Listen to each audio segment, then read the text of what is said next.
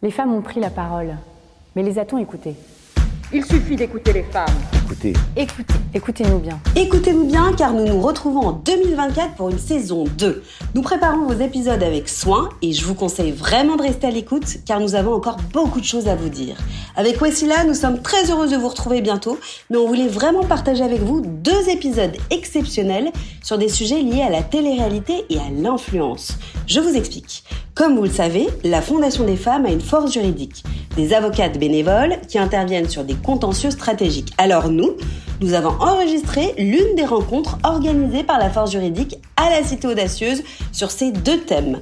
Il est d'abord question de télé-réalité, un divertissement qui touche des millions de téléspectateurs par jour. En 2019, le CSA, puis devenu ARCOM, a comptabilisé 2057 heures de ces programmes de vie collective sur les chaînes nationales gratuites. Près de 750 000 personnes regardaient chaque jour les Marseillais, jusqu'à 1 million certains soirs. Les Marseillais, la bataille des couples, les anges, des émissions dans lesquelles le sexisme fuse, la violence est banalisée, les hommes et les femmes sont caricaturés et l'homosexualité est invisibilisée. Chacun dans leur rôle, les femmes parlent de sentiments et de séduction, quand les hommes, eux, incarnent la force et la raison. C'est ce que pointe le Haut Conseil à l'égalité femmes-hommes. Que ce soit dans la façon de filmer les corps, de monter les images, dans les rôles attribués à chacun et à chacune, on constate que la télé-réalité est une fabrique de clichés sexistes. Et cette influence continue ensuite sur les réseaux sociaux.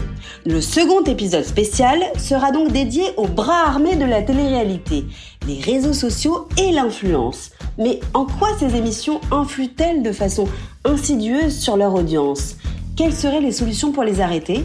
Mais avant tout, je me présente, je m'appelle Camille Dahan, je suis ravie de vous accueillir dans Écoutez-nous bien, le podcast de la Fondation des femmes, réalisé et monté par le brillant Alexia Dad de la société de production Shinecast. C'est parti. Monsieur le député, euh, je peux peut-être dire euh, quelques mots euh, à votre écart. Vous êtes député socialiste de la deuxième circonscription du Calvados et vous êtes à l'initiative de la loi influenceur, enfin, comme on l'appelle, avec le député apparenté Renaissance Stéphane Vogetta. Et je précise que le texte qui a été récemment adopté à la commission mixte paritaire devrait être définitivement adopté ce jour. Donc le sujet est particulièrement brûlant et d'actualité. Donc on est d'autant plus ravis de vous avoir à nos côtés ce soir. Cette loi, euh, elle vise à limiter euh, les dérives des influenceurs, notamment en interdisant la promotion de plusieurs types de contenus sur lesquels on reviendra un petit peu plus en détail dans quelques instants. Et elle a été euh, adoptée dans un contexte de gronde tout particulier contre les influenceurs, et notamment justement contre les influenceurs qui viennent du milieu de la, de la télé-réalité et qui ont été appelés par par euh, ce cher Booba, euh, les influx voleurs. Booba qui est une figure critiquable, voire très critiquable à de nombreux égards, sur lesquels on ne s'attardera pas, mais qui a eu le mérite de mettre en lumière ce problème des influx voleurs. Également, contexte de gronde dont vous pouvez témoigner, Audrey, puisque si, si j'ai bien compris, la fréquentation de votre compte a explosé ce qui en dit long sur euh, le fait que les gens euh, commencent sérieusement à s'intéresser à toutes ces dérives et euh, veulent se sensibiliser, veulent comprendre les enjeux et les textes qui existent ou qui vont très très bientôt exister pour limiter ces dérives. Et nous, en plus, ce qu'on a pu constater lors de notre étude, puisque comme, comme on l'a fait pour le petit écran, euh, nous, euh, pour les réseaux sociaux, on a pris euh, les grands comptes, les plus grands comptes des influenceurs issus de la, télé-réalité. Donc, c'est peut-être pas la peine de rappeler, de rappeler leur nom. on va juste dire qu'il s'agit des stars marseillaises pour la plupart.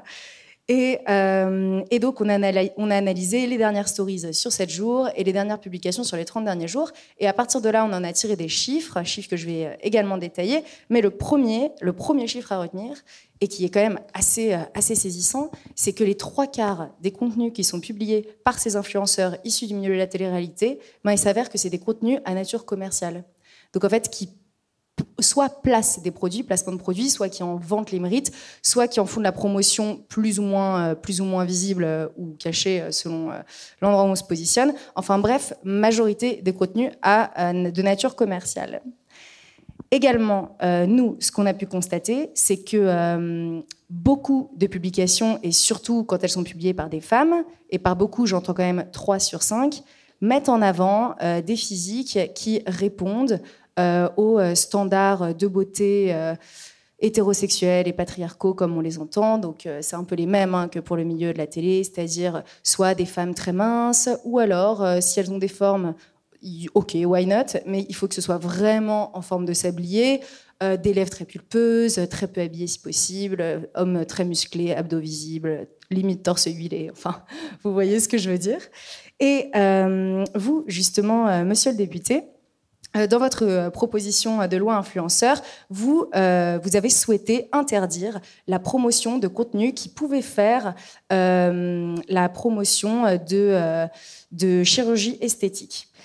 Et forcément, la première question qui se pose, c'est est-ce que euh, quand on voit que trois publications sur cinq mettent en avant des corps qui sont souvent passés par le billard, euh, qui sont passés par le billard, est-ce que ça, en soi, c'est pas déjà quelque part une promotion de la chirurgie esthétique? Et surtout, ce qui nous intéresse tout particulièrement, c'est quand euh, vous vous êtes dit qu'il fallait interdire ce genre de promotion de la chirurgie esthétique, est-ce que vous l'avez fait pour des raisons surtout de, santé publique en réalité, puisqu'on sait que, euh, quand les jeunes euh, qui n'ont pas forcément les moyens de se payer ce genre de chirurgie vont euh, parfois à l'étranger pour le faire, ça peut avoir des, conséquences absolument catastrophiques.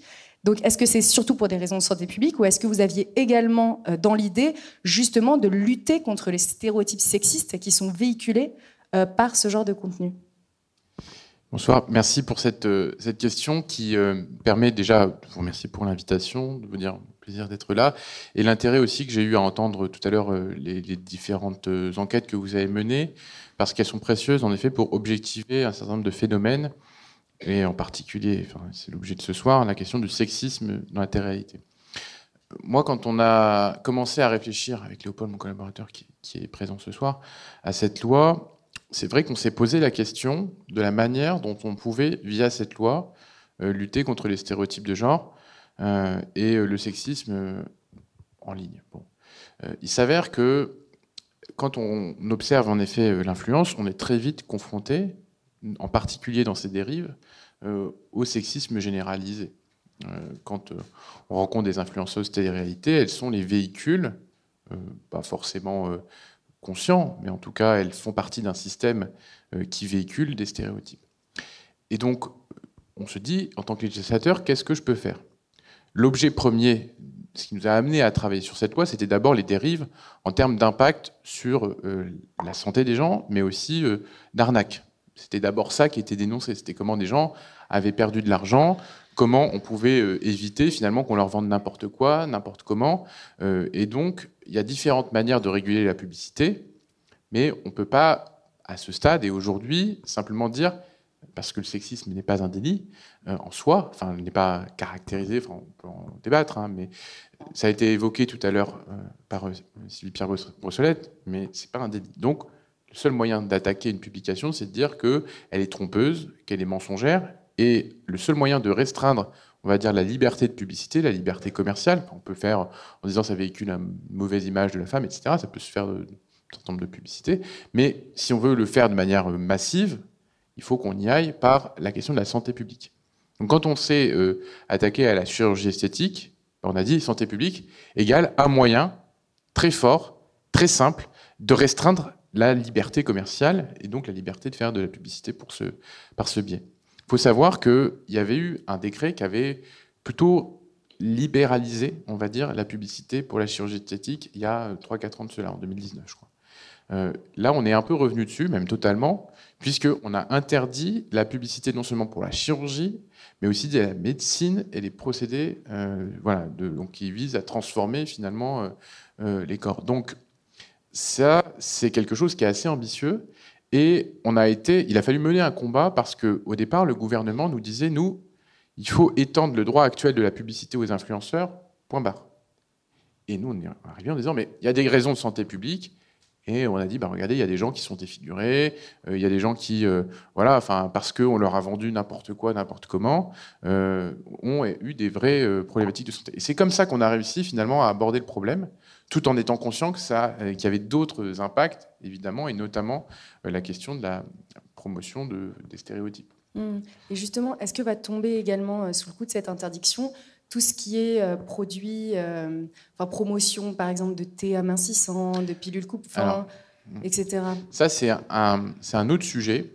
Mais euh, pendant les débats de la loi, on a été énormément préoccupé par toutes les dérives en termes d'injonction sur les corps, et en particulier aujourd'hui, il y a beaucoup d'influenceuses, en effet, qui faisaient la pub soit pour des capteurs de glucose, je ne sais pas si vous avez suivi ça, mais en fait, on détourne des produits réservés aux diabétiques mmh. pour pouvoir mesurer le taux de sucre et donc gérer exactement le bon dosage pour maigrir, etc. donc ça a des incidences énormes. Et moi, j'ai notamment un, journaliste qui m'a qui m'a contacté après avoir vu une intervention en me disant bah, ma femme est diététicienne et euh, elle a euh, le nombre de jeunes filles qui arrivent aujourd'hui euh, dans son cabinet a été multiplié par, par 5 en l'espace de 4-5 ans. et en fait, elles arrivent notamment parce qu'elles ont vu des contenus sur les réseaux sociaux qui incitent à la maigreur. Mais cette incitation à la maigreur, on pourrait dire bon bah voilà, c'est la liberté d'expression entre guillemets, même si elle est déjà assez aujourd'hui encadré. C'est-à-dire qu'on ne peut pas, euh, normalement, dans le droit actuel, avoir des injonctions de santé qui, et on l'a rappelé dans la loi, conduisent à adopter des pratiques qui sont néfastes pour les corps. Mais ça, il a fallu qu'on le rappelle. Néanmoins, euh, aujourd'hui, donc pour les thés amincissants, c'est vrai qu'ils sont détournés de leur usage. Et c'est une, vraie problématique. Donc on a essayé voilà, d'écrire dans certains articles comment on pouvait rappeler les règles qui existent déjà finalement hein, en termes de santé publique, mais qui sont détournées, et permettre, en les visibilisant, bah, une meilleure euh, application. Parce qu'aujourd'hui, on ne peut pas dire je fais de la pub pour un thé euh, pour maigrir comme ça. Ça n'est pas possible. Ça n'est pas autorisé. Voilà. Mais ça se fait. Donc, il y a une nécessité de contrôle.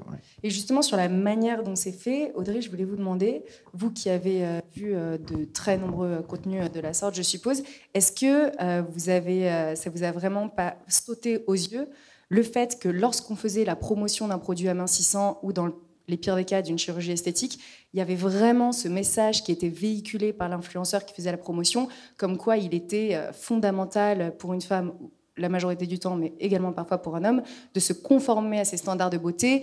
Euh, sinon, la personne ne serait pas épanouie, elle ne serait pas heureuse, elle ne serait pas bien dans son corps, etc. Est-ce que vous avez vraiment euh, vu euh, à quel point les deux étaient liés? Alors les deux sont liés et, et, bien souvent dans les publicités, on va nous garantir des pertes de poids en centimètres, très localisé. Bien souvent, c'est localisé justement pour ressembler. Euh, je, je, c'est vous qui, qui, parliez de la forme du corps tout à l'heure, il me semble. Euh, vous aussi, peut-être, je ne sais plus. Mais euh, voilà, pour avoir cette forme de corps stéréotypé. ça, c'est ça, c'est des choses dans les publicités qui sont très récurrentes encore aujourd'hui.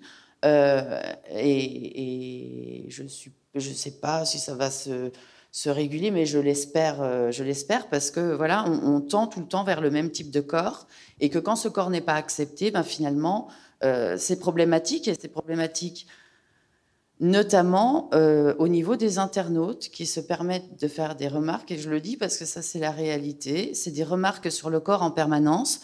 Enfin, moi, je vois, puisque je décompose des sites frauduleux sur mes réseaux, ça n'a pas de, je, ne juge pas le corps de la personne qui est influenceuse. Je, ne me le permettrai pas, mais pour autant, dans les commentaires, j'en ai au moins, allez, je dirais entre 60 et 70% qui critiquent le corps de la personne ou une, partie du corps. Euh, et, c'est très déstabilisant parce que c'est pas le sujet. Donc, euh, donc en fait, il y, a un ping-pong, je pense, entre mmh. l'influenceur et, les, les, internautes qui, du coup, manquent d'éducation, enfin, d'éducation euh, numérique, je pense. Oui, bien sûr. Ça, va, si je peux me permettre de rebondir là-dessus, sur la question de l'éducation numérique, parce que c'est l'un des articles de la loi, euh, l'article 5 de la loi. En fait, on a modifié le code de l'éducation, et c'est l'un des, des rares, euh, enfin, l'un des quatre points, on va dire, pour lutter contre les stéréotypes, où on a rajouté que on devait sensibiliser les jeunes au numérique, parce qu'il y, a tout un volet sur l'éducation numérique, à la dignité humaine, et on a rajouté et à l'image des femmes. Mmh. On a rajouté ça dans le code de l'éducation, ce qui veut dire que demain, quand il y aura euh, voilà, de la sensibilisation au numérique, on sensibilisera au respect de la dignité humaine et de l'image des femmes. Et ça, c'est un amendement qui a notamment été porté par la présidente de la délégation aux droits des femmes de l'Assemblée nationale, euh, et qui est passé, mais c'est vrai que c'était pas euh, forcément une évidence parce que c'est pas directement les influenceurs. Donc là, finalement, si on nous attaquait cet article-là au Conseil constitutionnel, le risque, ça serait que ça saute parce que ça a une visée plus large que l'influence. Mais heureusement, comme tout le monde est d'accord, le texte ne sera pas attaqué au Conseil constitutionnel, et donc le code de l'éducation va être ainsi modifié. Et juste pour, euh, pour continuer sur l'exemple que tu, tu évoquais euh, avec finalement les commentaires sous les posts, c'est ce qu'une une chercheuse qui s'appelle Béatrice Guillet a dit les influenceurs influencés. C'est-à-dire que les influenceurs, ils influencent évidemment leur communauté, mais la communauté produit aussi des injonctions, et notamment des injonctions au paraître, sur l'influenceuse, en particulier l'influenceuse. Et donc il y a à la fois t'es pas belle, enfin tu vois le commentaire euh, négatif, mais il y a aussi à l'inverse le commentaire positif. T'es belle. Donc ça veut dire que soit tu respectes, soit tu respectes pas, mais de toute façon, le commentaire, il est esthétique et il n'est pas sur le fond euh, de la publication. Et euh, on peut prendre l'exemple de Nabila. On peut critiquer la publicité de Nabila sur le fond. Mais en, général, les commentaires, ils vont pas critiquer ça. Ils vont pas critiquer le fond de la publication. Et ça, c'est extrêmement problématique. Oui, en effet, euh, euh, c'est très révélateur malheureusement de où on se situe un peu euh, dans les, mentalités. Et justement, je voudrais, revenir sur cet article sur la formation des jeunes dont vous parliez. C'est bien entendu un axe d'amélioration et une, façon un petit peu de, rattraper le retard. Je ne sais pas si vous, avez, vous pouvez en parler ou si vous avez déjà commencé à débattre sur les modalités pratiques d'application de cet article. Non? Non, déjà parce que je ne suis pas le gouvernement. Donc moi, je vote un principe, mhm. euh, et derrière, c'est le gouvernement qui met en œuvre. Après, on pourra en parler sur les décrets d'application, mais là, pour le coup, c'est quelque chose qui est un peu... Ouais, ok, ok ben, on suivra ça de très près, bien entendu. Et je voudrais revenir également euh, sur, euh, sur cette image des corps et bien évidemment sur les problèmes des filtres. Parce que nous, ce qu'on a constaté dans notre analyse des réseaux sociaux, que ce soit dans les stories ou dans les publications, on s'aperçoit que plus de 50% des contenus, sans surprise, euh, utilisent des filtres. Mais là où ça devient particulièrement intéressant, c'est qu'en réalité, il y a 73,8% des contenus postés par des femmes qui contiennent des filtres, tandis que ça va juste toucher 22,9% des contenus postés par des hommes. Donc évidemment, on comprend que c'est sans doute parce que l'injonction faite aux femmes pour être belles, et je mets évidemment euh, tous les guillemets qui s'imposent, euh, sont beaucoup plus prégnants et beaucoup plus forts.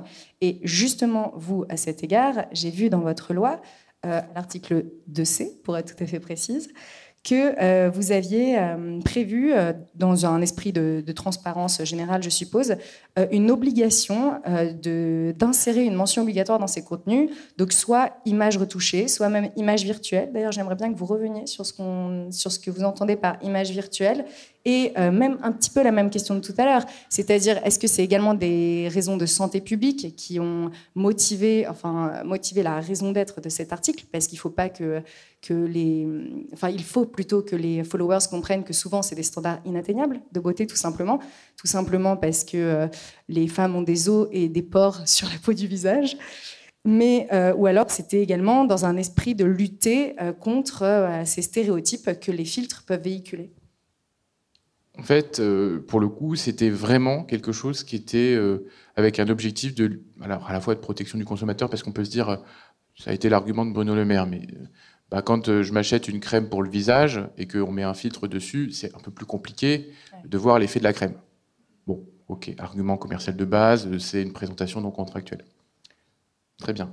Mais c'est vrai que l'objectif premier qu'on a eu, nous, en tant que législateurs, quand on a mis en place cette obligation de dire contenu retouché, c'était évidemment d'utiliser la dimension du droit commercial, mais pour derrière avoir un impact aussi sur le public. Parce que oui, quand on fait une promotion pour euh, des produits, mais quels qu'ils soient, parce que finalement aujourd'hui, ça ne sera pas que pour les produits de beauté qu'on devra dire, euh, enfin les crèmes, etc., qu'on devra dire euh, contenu retouché. Même quand on met des vêtements, on, modifie l'aspect du visage. Et pour cela, on s'est inspiré du décret mannequin. Le décret mannequin, qui date de 2019, il a imposé, quand la silhouette est retouchée, amincie ou épaissie, de mettre que euh, l'image est retouchée. Mais ce n'est que pour la silhouette. Et nous, on a rajouté l'apparence du visage. Parce qu'évidemment, euh, l'influenceur filme de près. Euh, mais je pense que pour le coup, le décret mannequin, je ne suis pas sûr qu'il soit assez complet de ce point de vue-là, mais il faudrait regarder l'application. C'est vrai que ça peut avoir une incidence. Et ça en a déjà une, parce qu'il y a des influenceuses qu'on fait, quand on a annoncé ça en grande pompe, disant voilà, à partir de demain, euh, il faudra euh, notifier quand, euh, une certaine transparence, vous utilisez des filtres. Alors déjà, ils ont cru que c'était interdiction des filtres. Après, ils ont cru que c'était interdiction totale des filtres sur toutes les publications, mais bon, on va pas empêcher les gens d'utiliser. Enfin, voilà, Audrey, quand elle, quand elle se balade, elle utilise peut-être des filtres, ou moi-même, je, mets un petit filtre. Tiens, voilà, c'est pas n'importe quel filtre. Hein, c'est le filtre qui modifie l'apparence de la silhouette ou du visage. Et euh, par ailleurs, c'est quand c'est sur un contenu promotionnel, parce que nous, c'est notre seule manière de l'attaquer, c'est par euh, le côté commercial. Donc voilà, il faut, il faut réduire les choses, mais ça a eu un effet parce que voilà, il y a des influenceuses qui ont commencé à se dire ah bah tiens, regardez, je me montre sans visage, vous allez voir ce que ça fait de me voir le matin et tout. Je dis bah, tant mieux, enfin, finalement, tant mieux. Alors justement, euh, c'est exactement là où je voulais en venir à une question pour vous, Audrey.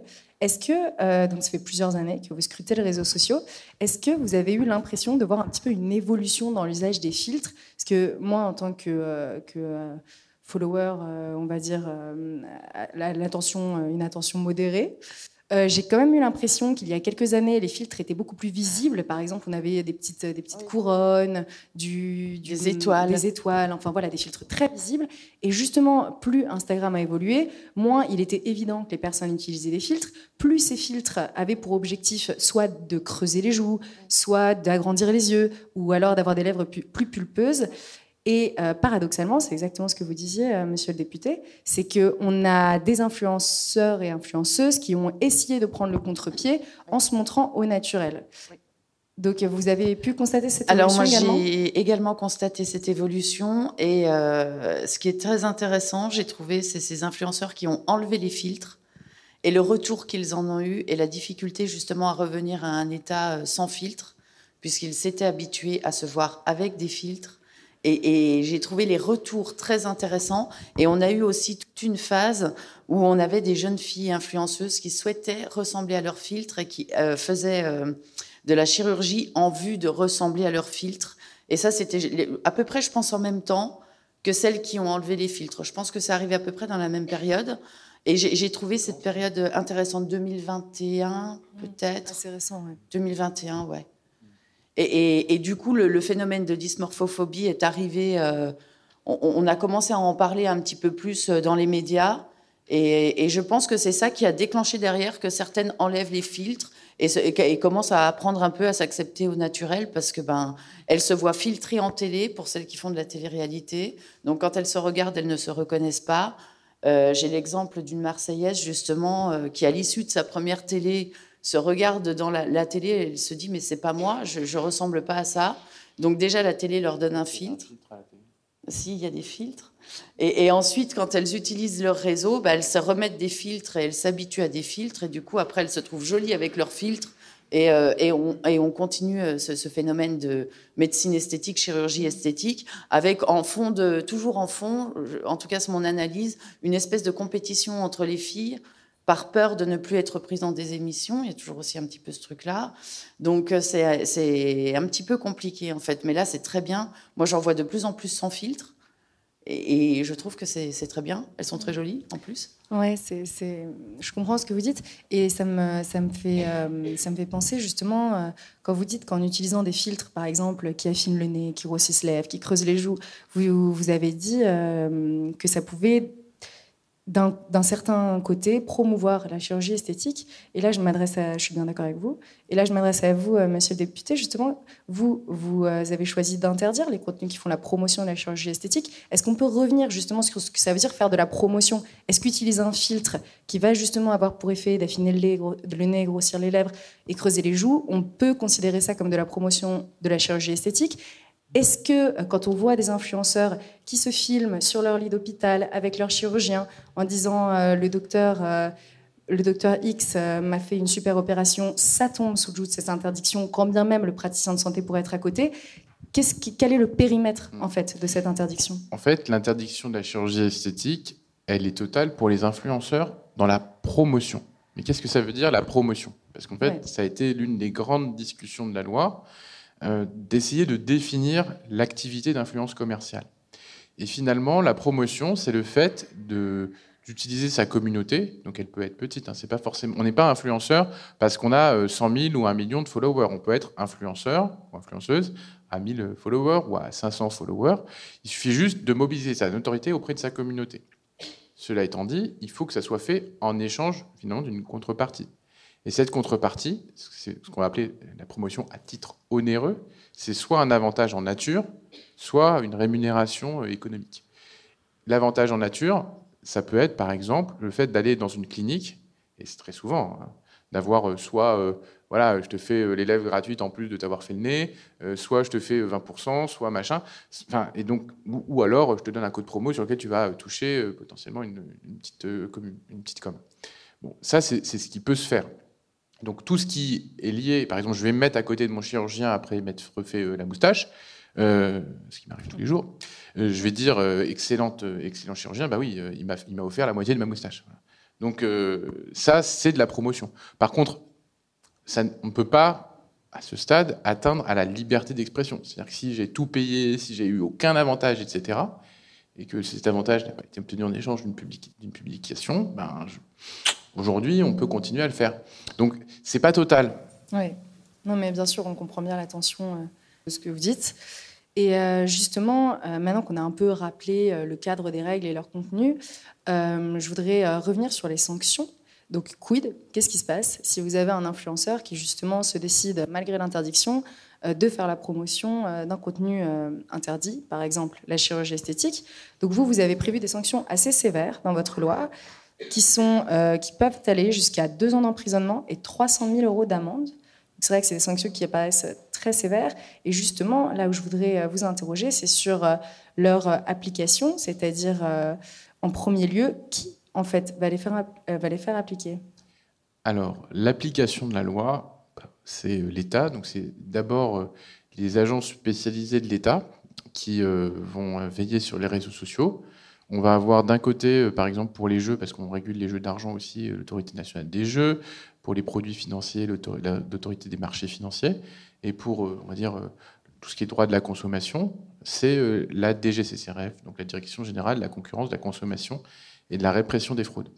Et cette DGCCRF va être, on va y avoir une quinzaine d'agents supplémentaires qui vont venir la renforcer pour créer un pôle spécialisé sur la question de l'influence, euh, et derrière, la DGCRF, elle, elle collecte des données, des preuves.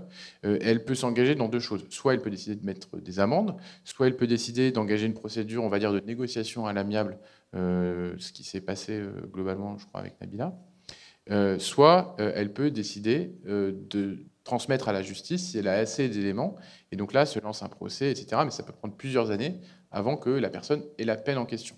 Et pour la peine, le montant de la peine, donc 300 euh, 000 euros d'amende et deux ans de prison, c'est euh, en fait un alignement sur le code du commerce et la répression des pratiques commerciales trompeuses qui aujourd'hui sont punies euh, de ces mêmes peines. Donc on ne les a pas inventées de nulle part, c'est juste qu'on a transposé les pratiques commerciales trompeuses. Et alors, en pratique, par exemple, Audrey, vous tombez sur un contenu particulièrement choquant et particulièrement tombant particulièrement dans le, le scope de l'interdiction. Euh, vous voulez, euh, vous voulez euh, dénoncer cette violation de la loi.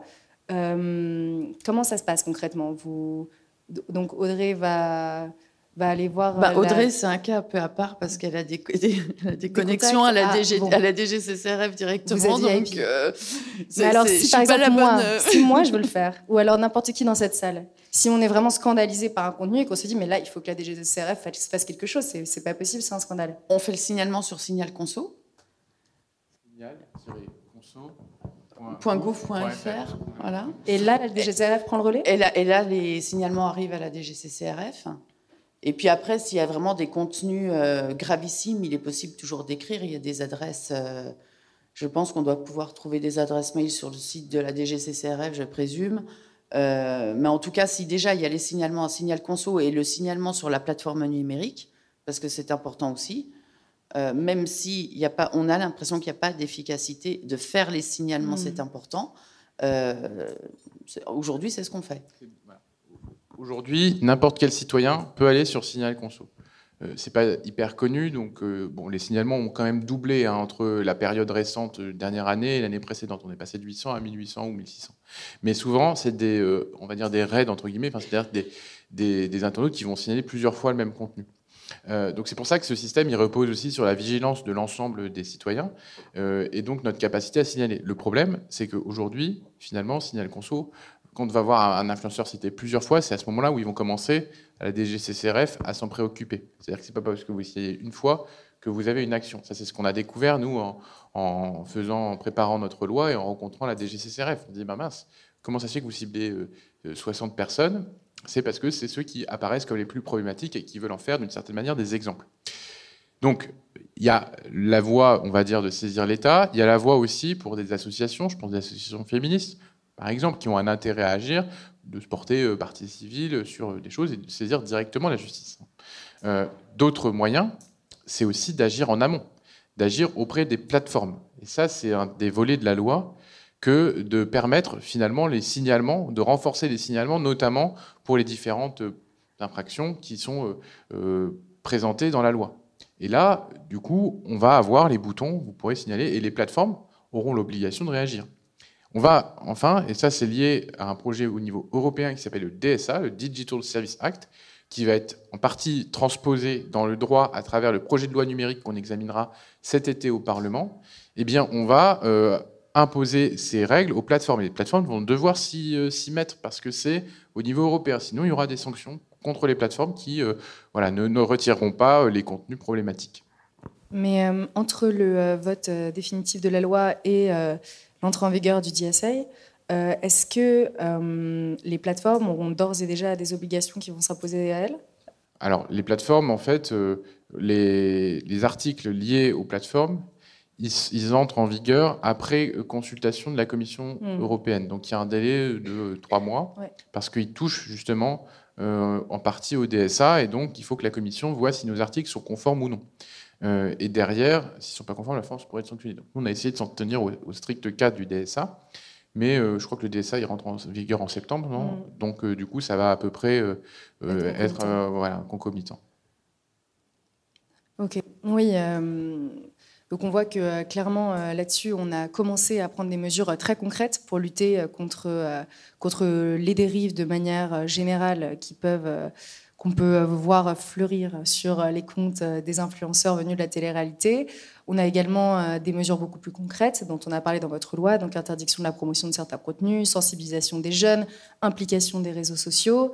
Euh, est-ce que également, euh, donc vous nous dites que vous avez eu par exemple l'opportunité de discuter avec, avec la DGCRF, mais aussi avec des acteurs privés comme les réseaux sociaux qui sont bien évidemment des acteurs phares.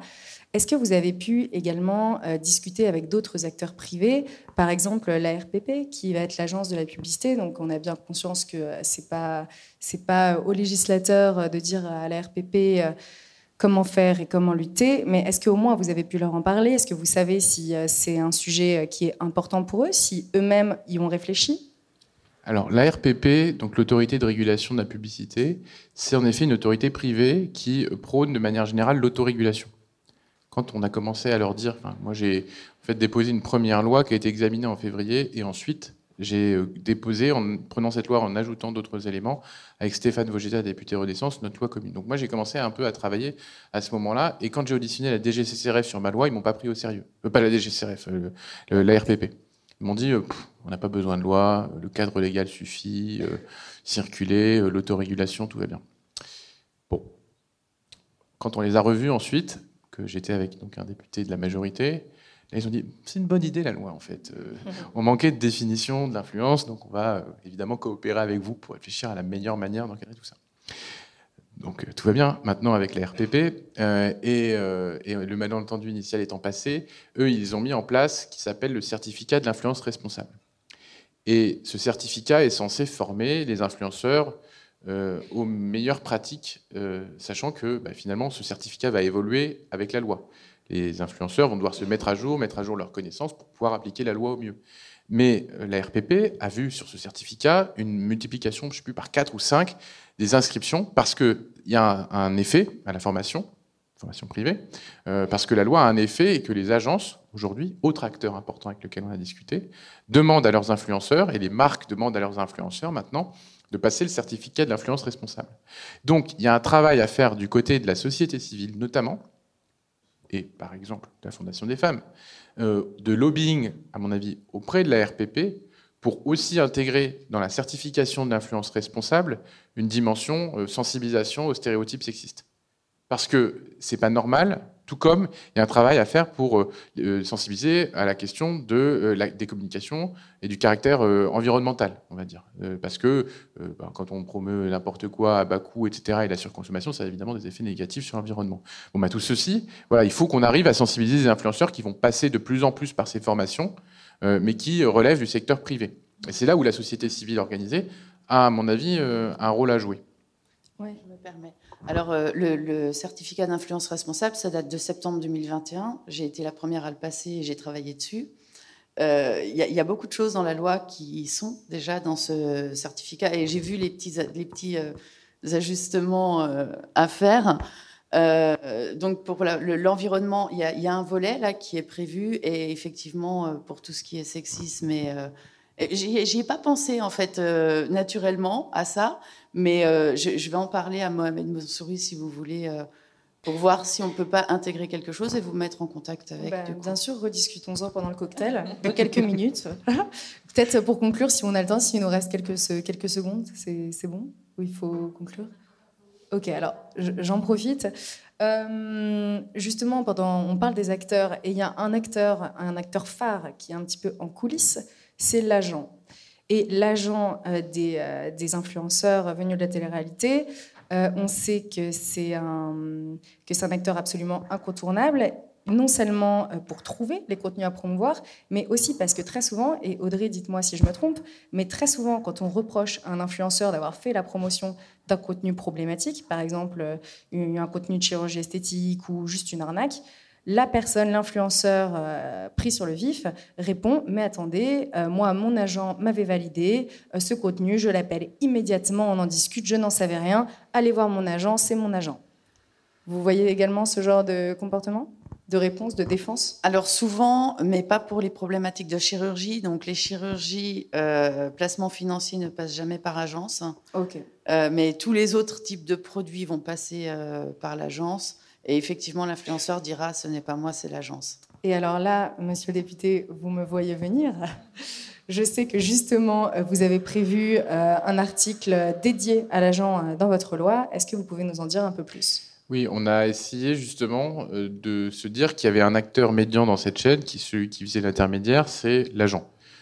très souvent, en fait, l'influenceur va appartenir, comme un certain nombre d'autres, à une communauté avec laquelle l'agent travaille et finalement qui fait l'intermédiaire avec les marques. Donc euh, on a une obligation contractuelle qui euh, fait qu'aujourd'hui, la marque va contractualiser potentiellement avec une agence qui va elle-même contractualiser avec l'influenceur. Et ça, c'est un moyen de responsabiliser l'ensemble de la chaîne, parce que l'agent devient de fait responsable de la publication de l'influenceur, mais l'agent, euh, l'influenceur ne peut pas non plus se dédouaner en disant, bah attendez, euh, moi c'est bon, c'était mon agent, parce que finalement les obligations vont, voilà, contribuer à assainir aussi euh, le système et à faire en sorte que les uns et les autres puissent. Après, moi je trouve que c'est intéressant qu'on parle de l'agent aussi, parce qu'il a un rôle, si on revient au sujet de ce soir sur euh, la question notamment euh, des problématiques euh, de sexisme ou de violence sexuelle, notamment pour les agences de télé-réalité.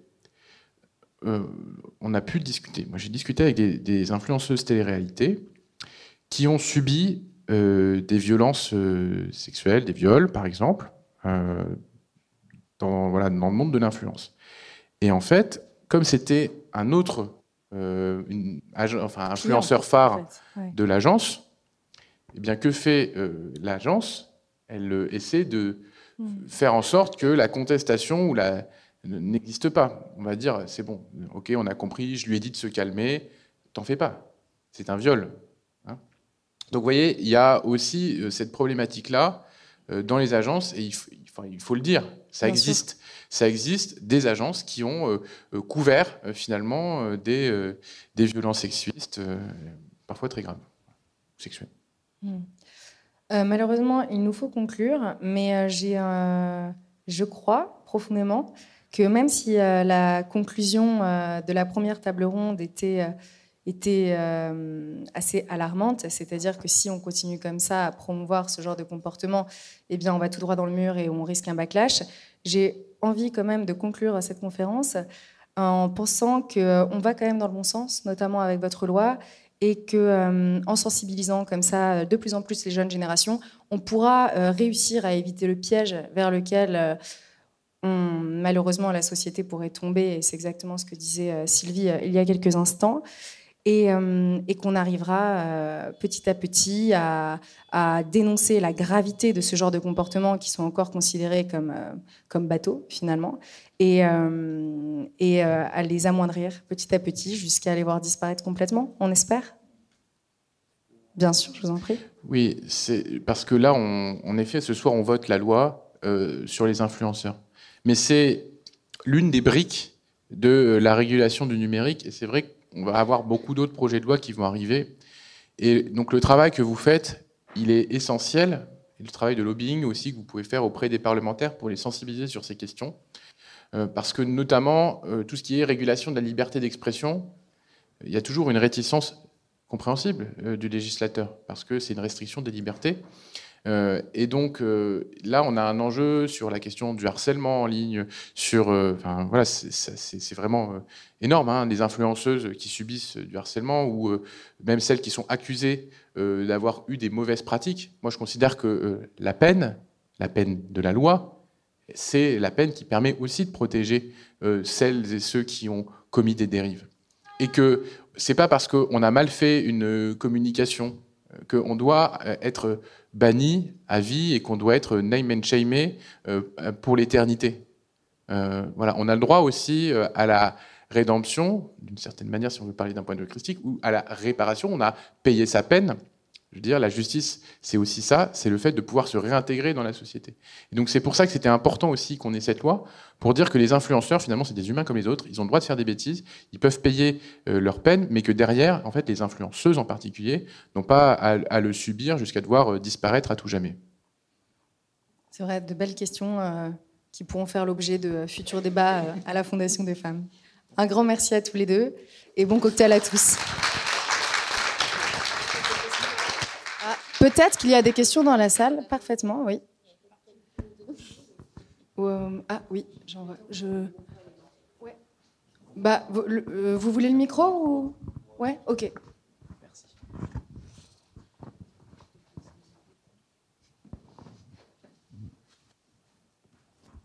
Merci. Alors, ça va peut-être un peu plus loin que le, sexisme, et etc. Je veux savoir s'il y avait d'autres thématiques qui seront abordées euh, au niveau des influenceurs pour justement la régulation euh, sur les contenus qui sont promus. Donc la loi, quoi, en fait. Toute la loi. Eh bien, il faut venir ce soir euh, à l'Assemblée nationale pour voir. non, parce que je pourrais être très bavard, donc je vais essayer de dire en trois, mots quels sont les principes qui sont dans la loi. Le premier principe, c'est la transparence. Transparence sur l'intention commerciale. C'est essentiel. Aujourd'hui, il y a beaucoup de contenus promotionnels, notamment avec des avantages en nature, qui euh, ne l'affichent pas. Deuxième élément, c'est euh, la transposition du droit général. Tout ce qui existe déjà pour la publicité s'applique à l'influence. Troisièmement, c'est la protection des mineurs et de la santé publique, avec notamment la régulation de la publicité pour les jeux d'argent, interdite sur toutes les plateformes qui ne permettent pas de restreindre l'audience aux mineurs et euh, avec des mentions spécifiques pour dire c'est interdit pour les mineurs. Euh, interdiction, donc on a évoqué pour la chirurgie esthétique, euh, et puis bon, je pourrais aller plus loin sur la transparence, mais voilà des mentions légales, lutte contre ce qu'on appelle le dropshipping, c'est-à-dire l'achat par des sites tiers, etc. Voilà, ça c'est les, gros volumes, et puis après on a parlé dans les acteurs, lire avec l'agence, la contractualisation, lire avec les plateformes, et enfin la question de l'éducation au numérique qui est un élément important. Merci.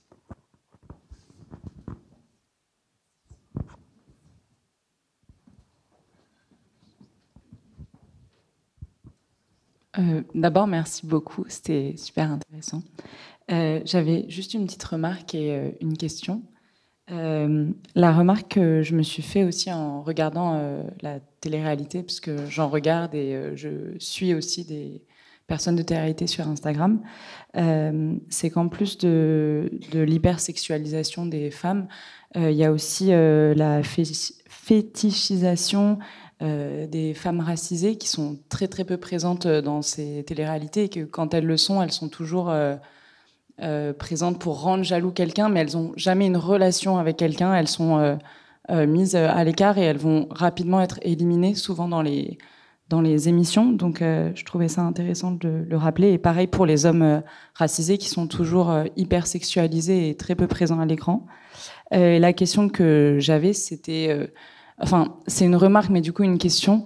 Euh, j'ai l'impression qu'il y a quand même une évolution dans la télé-réalité, que ce soit par exemple les nouvelles télé-réalités, celles qui font bien sûr le moins d'audience, euh, mais euh, je pense notamment à la Villa des cœurs brisés ou, à d'autres qui sont évidemment extrêmement critiquables comme les autres, mais que je trouve un peu plus safe et qui ont quand même des milliers, peut-être des centaines de milliers de spectateurs et qui peuvent être utiles parce que j'ai l'impression qu'elles dénoncent aussi des, choses dont les candidats ont été victimes, notamment dans leur enfance. Et parfois, je trouve ça intéressant que des jeunes euh, puissent écouter des histoires euh, comme ça.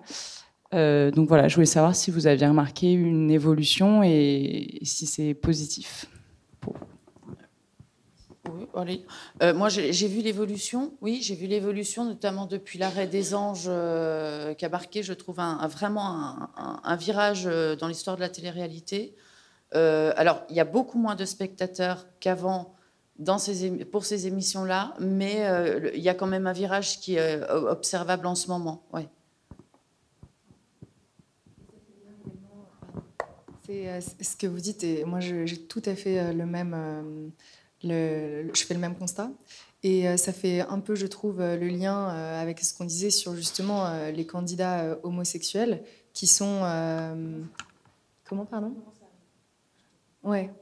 Et qui sont euh, soit déjà très rares, et en plus euh, qui sont censés euh, remplir une certaine fonction assez stéréotypée de ce qu'on peut attendre de leur comportement et de ce qu'on attend de ce qui est évidemment homophobe entre les lignes ou raciste entre les lignes.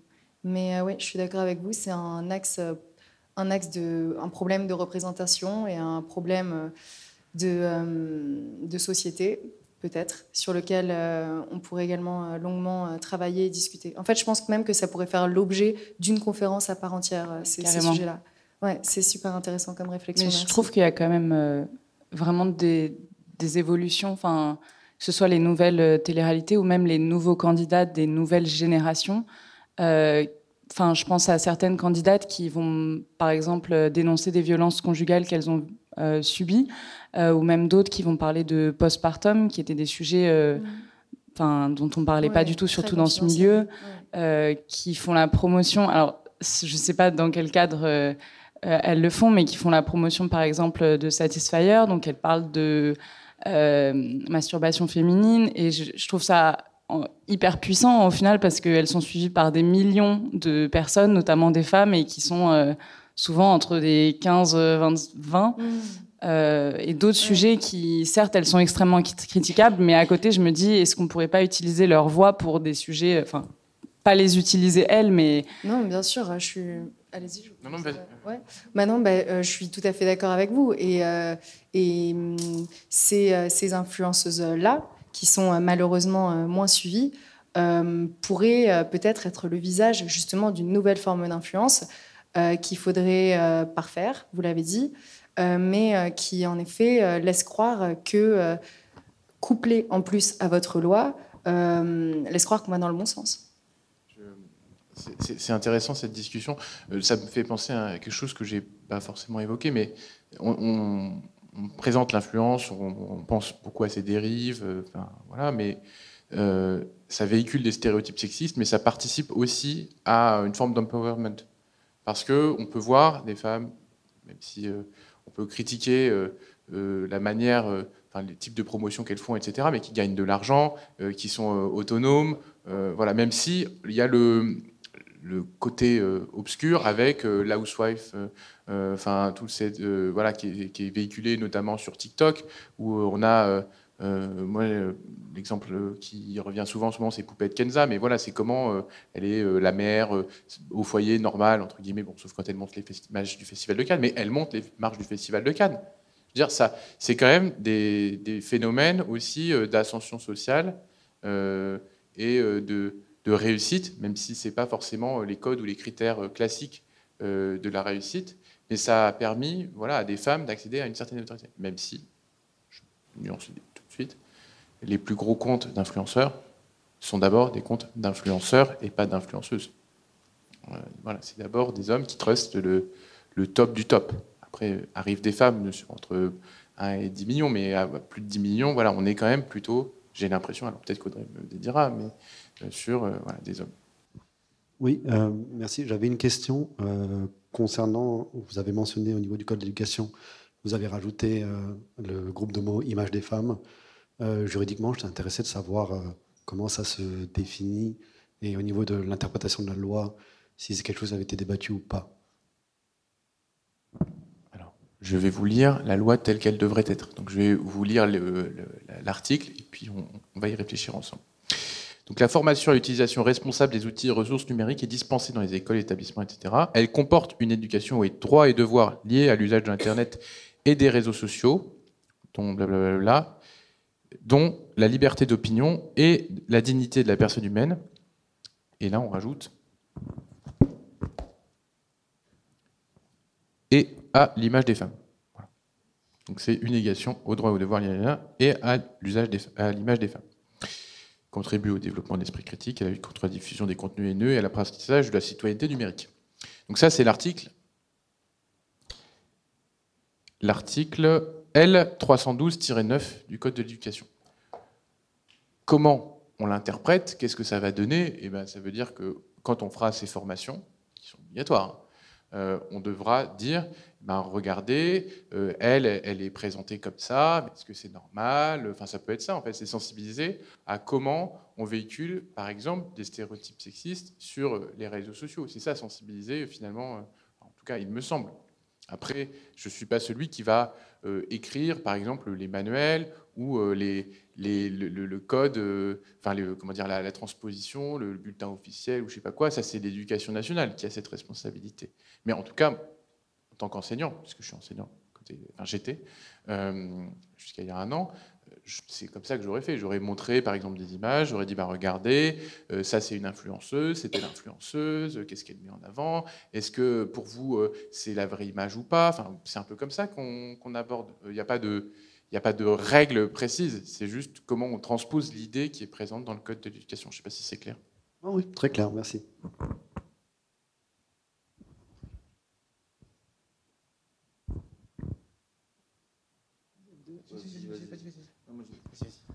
Euh, j'avais donc euh, une petite remarque. Vous parlez de signal construit. Il ne faut pas oublier qu'il y a l'application qui vient de sortir, qui vient, qui vient d'être refaite, donc euh, à télécharger. C'est super sympa à signaler.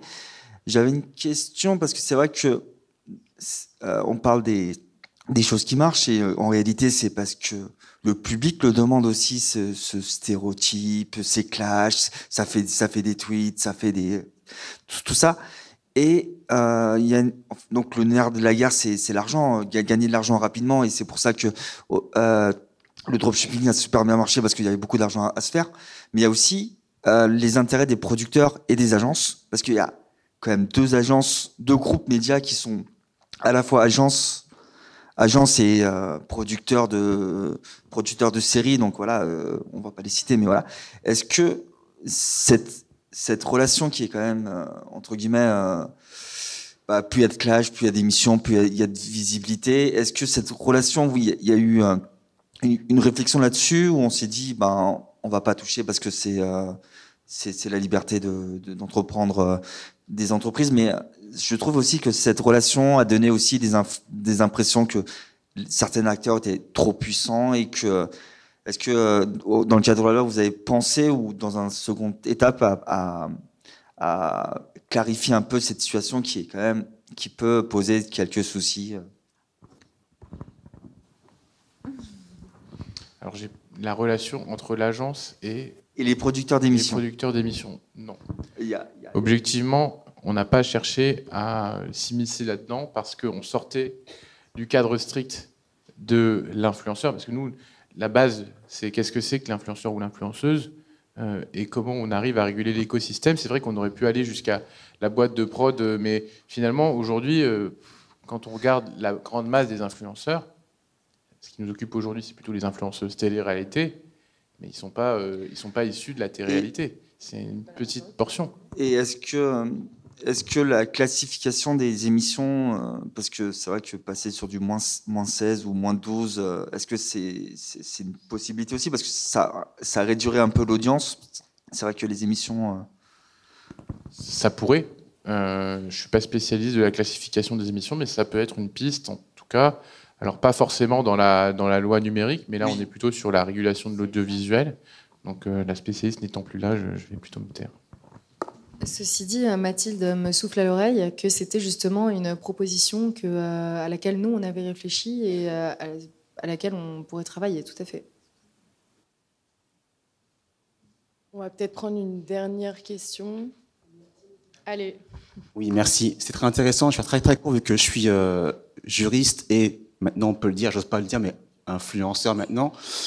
C'est un peu difficile de l'admettre et j'ai passé euh, le certificat de la RPP en fait le mois dernier. Et donc je peux vous affirmer qu'il y a une petite référence aux stéréotypes sexistes de manière générale. En fait, c'est vraiment très très léger. Et je pense que le certificat mérite d'être plus poussé. C'est pas le côté juriste, mais je trouvais que c'est vraiment très très léger en tout cas en termes de. Je trouvais, je trouvais très léger. Je ne sais pas si vous voulez euh, répondre là-dessus. Oui, il faut. Euh, alors, bon, euh, vous, du coup, vous aviez des bases juridiques. Il faut voir quand même que la majorité n'en ont pas du tout. Et, et, je trouve, moi, j'ai trouvé que pour une première approche, ça, ça, il y avait quand même un vaste panel de tout ce qui pouvait être fait, pas fait. Alors, pour quelqu'un qui n'y connaît entre guillemets pas grand-chose, si déjà toutes ces bases sont acquises, on est plutôt pas mal. moi, je suis plus du milieu du sport en général, donc c'est loin la réalité que je connais pas trop, juste euh, de vue comme ça. Et dans le domaine du sport, c'est vrai qu'il y a pas mal de, représentations, de stéréotypes euh, en termes de corps. Et, et c'est vrai qu'en tant que juriste et influenceur, je ne veux même pas le dire en fait. Hein. Il n'y a rien de mal. Hein, J'ai un peu honte, hein, mais je l'ai passé parce que je suis juriste et que je voulais vraiment cadrer un peu les choses en fait par rapport à tout ça. Et je vois bien dans le milieu du sport sur, sur Instagram qu'il y a pas mal de, publications, beaucoup de filtres, euh, de vision du corps des femmes qui est pas forcément la plus représentative du, monde, du monde réel. Et, euh, et, du coup, je suis un peu euh, inquiet par rapport à ça. Euh, car malgré tous euh, les, débats parlementaires et les lois qui sont nécessaires, et j'y suis de, à manière assidue, je trouve qu'on a, y a encore beaucoup, beaucoup de travail euh, dans le domaine en fait. Pardon, je crois que j'avais vu. Merci beaucoup pour votre intervention. Et je crois que j'avais vu une dernière main levée. Ouais. Ouais. Ah, vous. moi, j'avais une petite question. Euh, on a vu récemment par rapport à ce que vous avez dit là avec les cours d'éducation numérique. Est-ce que euh, vous avez déjà pensé, parce que vous aviez déjà dit un petit peu la mise en place, etc. On a déjà vu qu'avec les cours d'éducation sexuelle, il y a différentes associations qui ont assigné l'État en justice parce que ça n'a pas été mis en place. Si ça, c'est déjà pas mis en place, est-ce que ça a déjà été pensé au fait que, bah, en fait, l'État va pas mettre, enfin, va pas appliquer correctement la loi? Et du coup, l'idée qu'il y a, qui est extrêmement louable, et euh, je pense que c'est ce que tout le monde pense ici, mais techniquement, dans la pratique, on va même pas réussir à les mettre en place, et ça va pas. Euh, ah c'est vrai que moi je suis le législateur et je suis pas le gouvernement. Je peux vous dire que si j'étais ministre de l'Éducation nationale, alors là, ça filerait droit. Mais malheureusement, c'est pas le cas. Donc, euh, non, mais c'est vrai que les enseignants aujourd'hui, puisque c'est eux qui ont cette charge, sont soumis à des injonctions contradictoire. Il faut faire la lecture, euh, il faut faire l'écriture, il faut faire euh, le comptage, bref. Puis à côté, il faut faire du sport, puis à côté, il faut machin, puis à côté, en fait, il faut euh, faire d'histoire, de la géo, de machin, du truc, du bidule, et puis il faut faire des arts plastiques, du sport, faut pas oublier, et puis il faut aussi sensibiliser au numérique. Donc c'est vrai que ça peut ne pas apparaître en termes d'injonction politique comme une priorité. C'est dommage. Parce qu'aujourd'hui, l'éducation numérique, c'est essentiel pour la formation du citoyen. Et donc, euh, évidemment, qu'on ne peut que le regretter et on ne peut que souhaiter que le ministère donne des consignes, mais du coup une volonté et une orientation politique qui permettent aux enseignants de, prioriser ça euh, dans les programmes. Parce qu'en plus, quand on fait de l'éducation numérique, c'est pour ça que moi, je veux qu'on sorte de cette sorte de lire, écrire, compter. Bah, on peut apprendre à lire, à écrire ou à compter en faisant tout ça en même temps. Donc, euh, vous voyez, c'est quelque chose d'hyper transversal et qui voilà, on peut mesurer en géométrie euh, euh, l'évolution de l'épaisseur des lèvres, euh, par exemple, ou je ne sais quoi, ou le, nombre de, points sur les tablettes abdominales de je ne sais pas quel. non, mais vous voyez, on peut comparer, voilà, l'effet du filtre ou sans filtre. Ça, c'est des maths. Bon, non, je, rigole, mais on peut faire des choses pédagogiques intéressantes et en même temps en sensibilisant les jeunes sans que ça soit de manière, on va dire, dogmatique ou article 1, tu feras ça, article 2, tu feras ça, article 3, tu feras ça. Ça n'a aucun sens. Voilà, l'éducation au numérique, c'est quelque chose de large qui apprend le citoyen, aux citoyens à se, mouvoir dans un monde où les codes sont parfois complexes à décrypter. Euh, merci à tous, pour, euh, merci à vous deux pour vos interventions passionnantes. Merci à vous également pour vos questions qui ont vraiment permis d'enrichir le débat. Pardon? On vous invite à partager avec nous euh, un, verre dehors dans la cour de la Cité audacieuse. Et, et voilà, le prochain rendez-vous des rencontres féministes, ce sera a priori le 4 octobre à l'occasion de la Nuit du droit. Donc voilà, on vous donne rendez-vous d'ici là. on parlera vraisemblablement IVG et Constitution. On vous laisse avec les coups de cœur de la rédaction. Le livre Les enfants sont rois de Delphine de Vigan. Elle décrit les dérives de l'influence sur les enfants. La série Unreal retrace, elle, l'envers du décor des tournages de télé-réalité. Et le film Sans filtre sur l'influence Palme d'Or à Cannes. Alors nous, on se retrouve bientôt pour la saison 2 d'Écoutez-nous bien. D'ici là, n'oubliez pas, ce ne sont pas les femmes qui sont fragiles, mais ce sont leurs droits.